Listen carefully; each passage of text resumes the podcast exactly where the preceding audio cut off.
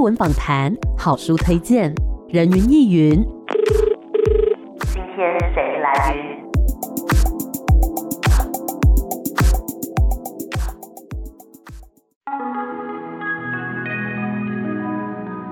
人云亦云，今天我来云。今天呢，又到了人云亦云的时间，要来跟大家分享一本好书。那么我们今天呢，邀请到的这位作者，哇，我是他的长期的粉丝，让我们欢迎大师兄。大家好，我是大师兄。为什么我说我是大师兄长期的这个粉丝呢？因为我本人在 PTT 上面的 Marvel 版，长期的就是潜水在那边看一些那种呃灵异故事啊。然后大师兄之前也是有在在这个 Marvel 版上面有发很多的文章嘛，对不对？嗯，对啊，嗯。因为现在我都不太敢说，我对我在 Marvel 版出来，因为好久没有去写，有好久没有去写东西。对，真的，乡民们都在敲碗，好不好？对啊，就不好意思讲这件事情。真的，哎、欸，我要跟大师兄讲两件事情，就是第一件事是我长期潜水在 Marvel 版，第二件事情呢，就是我当时一看到你的今天这本新书的书名，我真的不夸张，我看到书名我就泛泪了。大师兄要不要跟大家讲一下这次的书名？叫做什么呢？这次的书名叫做《火来了，快跑！会来啊，紧走》。对，我觉得用台语讲比较有那个酷一靠的感觉。要不要听客家话的？哎、欸，有吗？怎么讲？怎么讲？我来喽，嘎嘎走哦！真的吗？你不要唬我！来了，赶快！真的不？如果听众朋友客家人就知道我是。啊，了解，有很多个语言。因为其实这一句话他会讲的那个情境是，就是在火葬场的时候，嗯、然后那个棺木推进去烧的时候，然后家人会在后面喊说：“哦，火来了，快跑！”就是希望往生的家人可以赶快跑，这样子不要被烧到。对啊，其实我一直觉得啊，就是丧礼其实在抚慰在世的人，嗯，所以我真的觉得可以透过这句话把那些对往生者最后的叮咛讲出来，其实对于自己有很大的舒压效果了。嗯，对啊，没错。嗯，那其实大师兄之前也有其他作品，像是《你好，我是接体员》，其实讲的是你以前在那个算是冰库管理吗？其实我在做冰库管理之前，其实我上一份工作是照服员。嗯，照服员的时候，我就觉得我在做的是一个生命的末端。对，可能就是已经最后了，因为老人家嘛，他们不太可能越来越好，就只能越来越差。嗯嗯所以那时候我觉得我在做一个生命末端的工作，嗯，可是后来我在冰库当接体员的时候，那是一个往生的前段，对，所以大家来的时候会很紧张、很错愕，或很不舍、很难过，嗯，所以那时候我感受到的情绪大概就这样，嗯，而现在换的工作其实就是一个丧礼的末端，因为已经到火葬了，对，我觉得那时候情绪大概都比较平复下来了，嗯，他们必须要学习，因为智商有一段时间。也蛮残忍的，大家都要用这么短的时间来学习，说之后没有那个人的生活，嗯，那我要去怎么适应？然后这个人真的走掉了嘛？其实就要在智商的时间要稍微有一种这种心境了，嗯，所以那时候在广场听到火来的快跑，很多人可能整场丧礼都没哭，嗯，在那个时候就爆哭，或是真的。在这之前有那个大练盖棺，就是棺木盖起来，你再也看不到他的时候，其实那时候都会爆哭。整个这样的循环做下来，我真的觉得人或许就是这样，一个人的消失就是这样。曾经跟我们很亲很爱的人，然后他就这样子消失在这个世界上了，好像就是一瞬间的事情而已。我觉得这就是人生的课题啊！这也是为什么我这么想要把一些丧礼的故事写下来，因为像是我父亲自己在做丧事的时候，我常常会觉得说，为什么我要这样做？为什么我要那样做？嗯、那。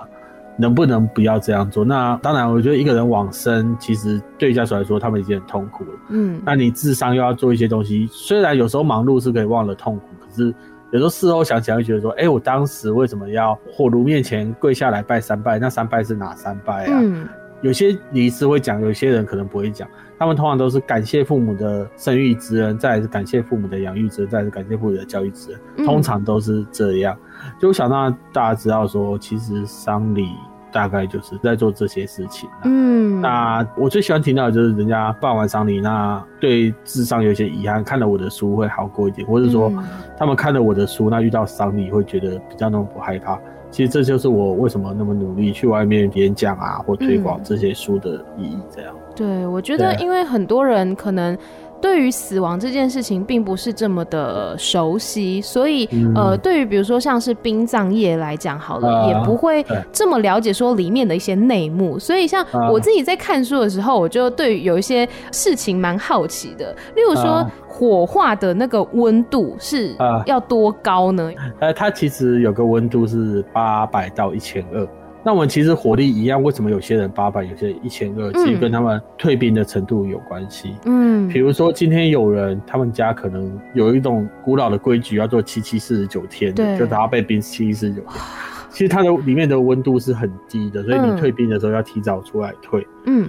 那如果退不够完全的话，来火炉的时候，它烧就会烧比较久一点。哦，对，再来就是体型的大小。是哦，这是前几天的事情。前几天，因为我们棺木进来，其实它有规定。嗯，我因为我那边是老的火葬场，它棺木宽超过六十八公分，我就没办法进。嗯，对。那如果今天有人超过的话，我们就会让他说，你要不要去别的火葬场订看看还有没有火炉？因为我这边真的没办法进。嗯，那也有遇到一些家属，他执意要在这边火化，那怎么办？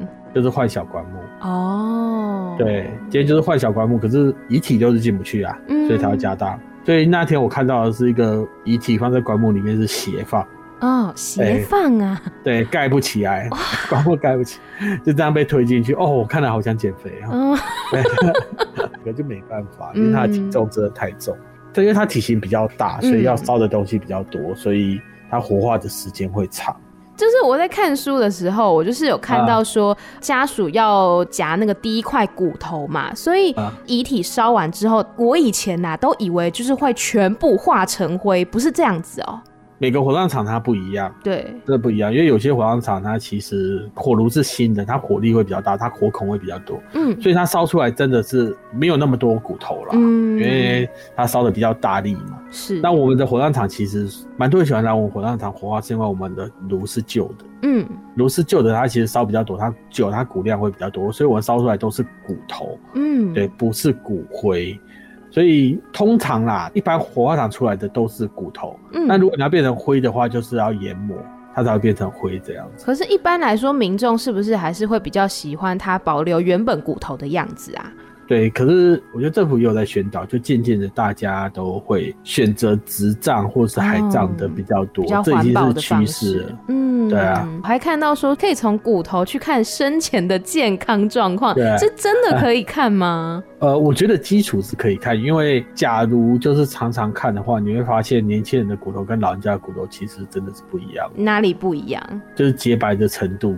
哦，是颜色的关系。对，颜色的关系，还有就是它的骨髓啊，就是它中间会有一些类似网状的东西，它看起来就是不一样。嗯，因为老人家看起来就有点灰灰糊糊那种，对啊。嗯、那有没有骨质疏松，真的是要靠稍微摸一下才知道。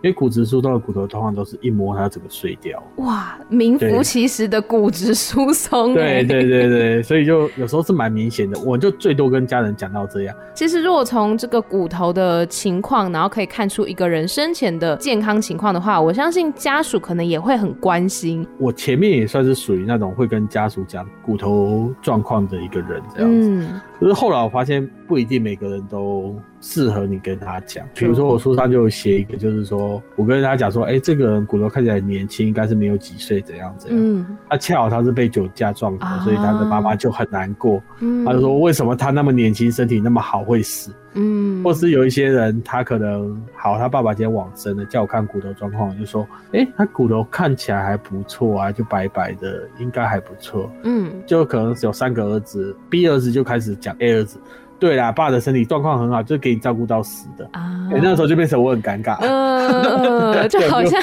被卷入了那个纷争里面。啊、所以在火葬场其实可以看到很多这种人情的冷暖，吼，真的有温情很多，嗯，那真的也有争执也很多啦。嗯，哦，最近又遇到一个蛮特别的，因为、嗯。他就是往生以后装骨灰过来之后，他放一撮白头发在里面。哦，而且他的家人都没来，是一个远方的亲戚跟姐妹之类的，嗯、因为他是有点年纪，他是一个老人家，嗯嗯嗯，我是他姐妹来帮他办丧事这样子，嗯，那我就问他说，我那时候就很好奇，就我第一次遇到有人是放白头发进去的，然后我那时候我就问张医生，我真的偷问说，哎、欸，为什么现在要放头发？对，他跟我讲说，那不是头发，那是狗毛。哦，对。因为一直陪伴他的就是狗，他的小朋友都在国外。就连丧礼可能也觉得说哦，没关系，那个阿姨呀、啊、有空帮我办一下，因为我在外面比较忙一点点。嗯、对，妈妈不会介意，我也不会介意，这样都给你决定。嗯、因为那时候我第一个问就说，哎、欸，放狗毛家人不会反对吗？嗯，他说没有啊，他家人都觉得 OK 啊，就没差啊，就喜欢放什么就放什么。哦，那因为我自己养狗，嗯、对我真的觉得有时候真的是在生命的末端，可能陪伴在你身边的不一定是。家人，实体的家人，有可能是自己的宠物干嘛的，嗯，所以我真的觉得不错，就他们会放一些自己觉得特别的东西。会不会有人放在棺木里啊？哎、欸，棺木里面其实蛮多的，我常常会在棺木里面看到一些很奇怪的东西啊，有什么球啊，有什么雨伞啊，有什么类似奖杯的形状那种东西、啊，那烧得掉吗？那其实烧不掉，那怎么办？其实我们进去火化是一个台子，它叫炉台，嗯、它上面放着棺木。那火化出来之后，那个炉台上面其实有墓穴、对陪葬品跟骨头。哦，然后我们有一个工作就是要把骨头挑出来，把其他东西都扫掉。啊，对，所以那时候就会看到，哇，这什么东西？这竟然是保温瓶，就觉得在里面可以发现一大堆奇奇怪怪的东西。对啊、嗯，就是其实大家放那个东西，不一定说是真的指望说在天上的家人真的可以收到，有些时候是活着的人自己的一种安慰跟寄托吧。对啊，因为我一直觉得丧礼是抚慰在世的人。嗯，像我爷爷上个月往生嘛，嗯，我以前的概念烧一大堆东西，我都不知道往生者会不会烧到。等到我自己爷爷往生的时候，我还在那边讲说，呃，不行，我要烧一大堆东西给爷爷，爷爷、嗯、一定会收到。嗯，就是 我在身为一个家属，跟我是一个火葬场人员，其实真的是不一样。嗯，真的是就是希望自己可以再为已经往生的家人再多做一些什么，然后其实也是让我们自己的心情更加平静。像我也相信这一套，嗯，他相信人死后烧东西他是会收到的，所以。我尊重我爷爷，我也相信这一套。嗯，假如今天我妈比较不信的，我就比较不会这样做。嗯，而我自己本身有写遗书的习惯，是对，那我不太写，就是说我爱我阿妈，我爱我妈，这些我不会写，因为我觉得这是生前必须做的事情，嗯、而不是死后写在纸上。对，所以这也是我在殡仪馆这几年来我有一个感触啦，爱要及时啦。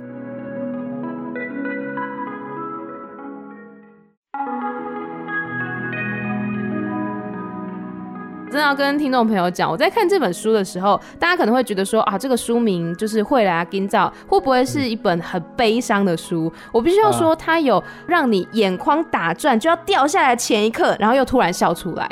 这可能跟我个性有关，因为我真的觉得以前遇到很多就是挫折吧，而且这挫折不是自己造成，有可能是家庭啊，有可能是环境造成。那时候就觉得说自己很苦啦，嗯，可是我妈常常会教我苦中作乐，就是说有时候看看新闻就觉得好像我自己没有那么惨，因为比我惨的人真的太多了。对，我觉得每个故事的后面都是带着微笑的，你可以有点感触，可是最后还是要笑出来，嗯，因为笑才是最大的快乐嘛，嗯，这是我的感觉，这样。了解。那大师兄在火葬场工作的过程当中，有没有一些让你印象比较深刻的一些案例呢？呃，我那时候刚学装罐，所以我是跟老学长一起装罐。嗯，那时候装的一个是一个妈妈带着小朋友去烧炭的。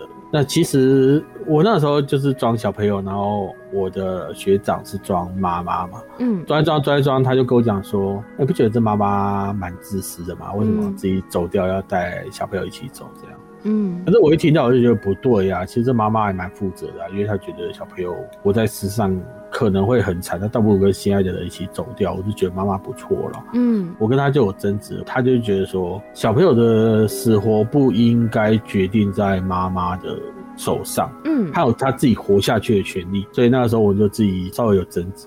可后来我想一想，其实真的是每个人对生命的体悟跟看到事情的面向不一样。对，因为他有结婚嘛，他就觉得有小孩对小朋友要有一些让他自己发展的空间啊。嗯，而我是没有结婚，那小时候又是妈妈对我比较好，所以我觉得今天妈妈愿意带走我，其实也是一件蛮棒的事情。对啊。哦，对，就其实没有什么对或是错，就是每一个人看到的那个观点是不一样的。对啊，对啊。那像是在书中里面有提到，就是有一些，例如说夫妻不相送，白发人不送黑发人，这个在火葬场是真实会这样子的吗？还是说大家只是说说而已，还是会去送啊？这个已经算好很多了，因为现在的丧礼哈越做越克制化了，嗯，看你要怎么做都可以。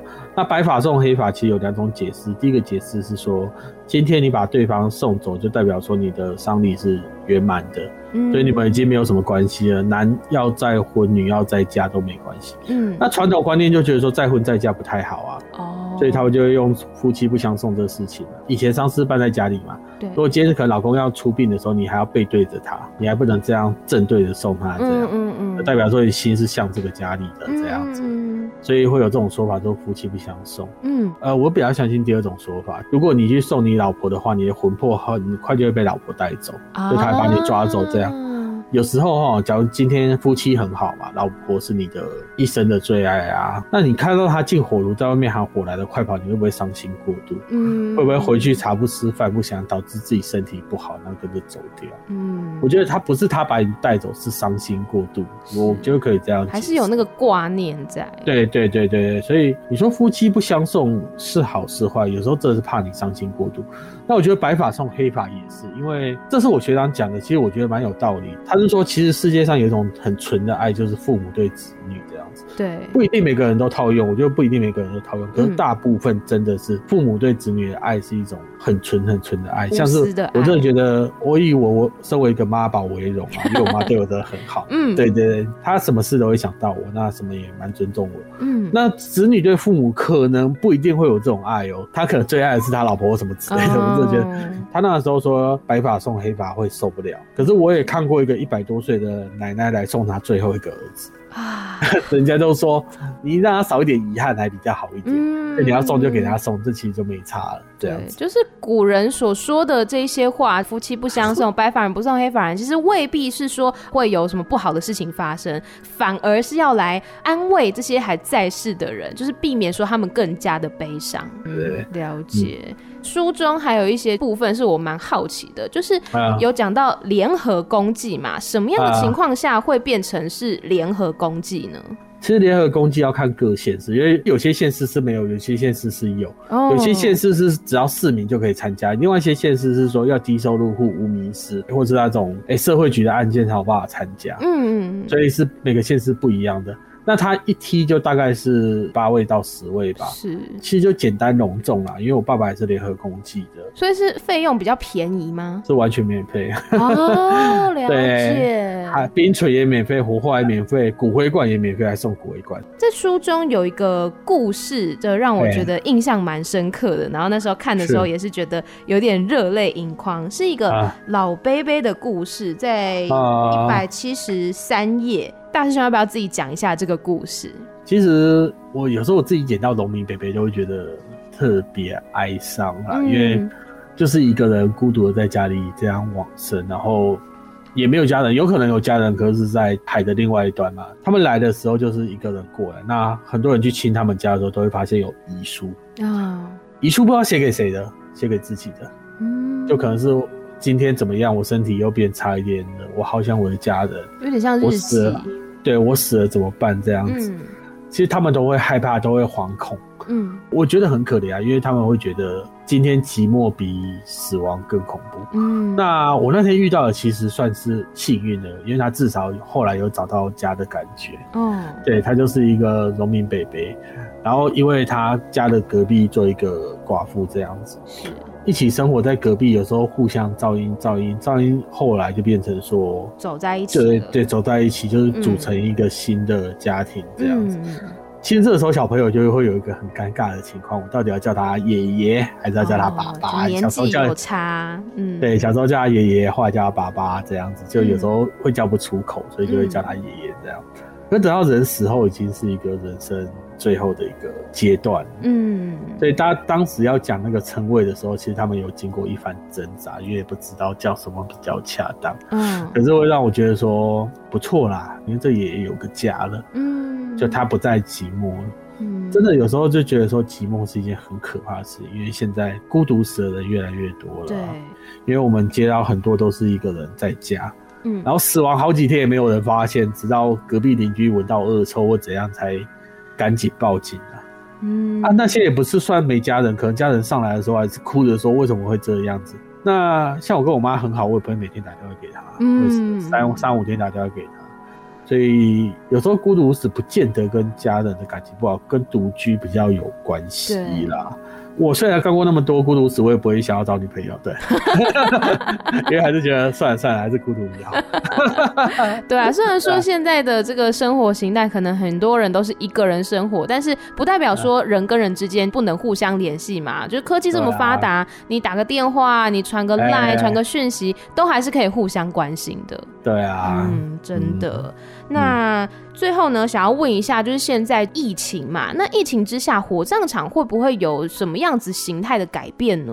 我一直觉得这是一个问题啊，就我们火葬场现在就是有固定三个人，只能三个人进来捡骨哦，因为不能太多，室内不能有太多人。对，你会发现在捡骨的过程中，基本上都是长孙长子，嗯嗯嗯，都是男性，嗯，啊，女性就只能在外面，嗯，对啊。苦，我真的觉得有时候觉得不太公平。嗯，我一直觉得现在什么年代，为什么都是长孙长子？其实女性她们应该也有这个权利，就是说进来完成一份心力。我也觉得说，假如今天啊，哈，真的到二三十年以后，少子化那一辈开始做决定，你就知道其实已经没有分什么男女了，有人来送就不错了。所以有时候看到那种说在外面就喊说，哎、欸，什么孙女啊，什么女儿都待在外面，男的进去就好，我听到就刺的一声。说，嗯，这我才不听这个，就好像人家之前就有人往生，外面在那边喊，哎、欸，外孙不要进去，哦，要是我阿嬷往生，然后外孙不要进去，这个不合理呀，啊，其实，嗯，这些人往生是每个人都有权利去看他，不要跟我讲习俗啊，因为觉得没有理由阿妈不让我去送他，没有理由。真的，啊、我觉得就是现在已经到二零二一年了，但是可能还是有很多的这些传统的礼教，然后在尤其面对生死的时候，有更多的这种礼数，但是嗯，要去遵从吗？或是不要去遵从？这可能又是另外一个难题吼。对啊，因为这些东西说服不了我。嗯，像有一次我在剪骨的时候，因为一个牙医觉得我把爸爸骨头牙齿挑掉，他觉得很不对。嗯。他觉得说，为什么要把我爸爸的牙齿挑掉？因为他觉得他爸牙齿顾得很好，然后就告诉他说，即使我们有习俗，嗯，就是你出生的时候没牙齿，所以你往生的时候也不会有牙齿。哦，他一听他就跟我讲说，我觉得你讲的这话不对，你说服不了我。嗯，因为人出生的时候其实是有牙齿，只是他在牙龈里面。他是牙医嘛？对，他用他的专业告诉我说是我的错。是，然后我也很尊重他，因为这是他的专业嘛。嗯，我说好，那没关系，那你要留牙齿没关系。可是我们有另外一个习俗是说，牙齿放进去会嘎嘎损，会咬子咬孙，会把你们钱财什么吃掉。嗯，他听到这句话就跟我讲说。那、啊、没关系，你拔好了。对对对对，因为有时候这种传统观念其实很可怕。对，笑死。所以通常来讲，就是那个骨头烧完之后是会把牙齿拔下来的这样子，所以牙齿不会烧掉哦。哦，牙齿很坚硬诶。比如说今天研磨的时候，我们也要把牙齿挑掉，不是因为说什么牙齿就咬直咬孙这样，这、嗯、牙齿会跟铁钉一样卡在里面，因为它嚼嚼不太掉。对啊，所以我觉得牙齿真的是非常坚硬的一个器官。嗯，真的，在这本书当中呢，其实除了很多在火葬场发生的故事之外，也有很多的这些小小的知识啦，我觉得也是蛮有趣、蛮有意思的。那针对今天大师兄的这一本作品《火来了，快跑》，大师兄还有没有什么想要跟听众朋友说的呢？如果你在外面看到这本书，我真的不太建议说你自己在那个书店看，因为看了会流眼泪。嗯，对，最好是把它买回家啦，在家看比较不会流眼泪，就是这样。好，好，那我们今天呢，非常谢谢幽默的大师兄，谢谢你，呃，谢谢，谢谢，拜拜，拜拜。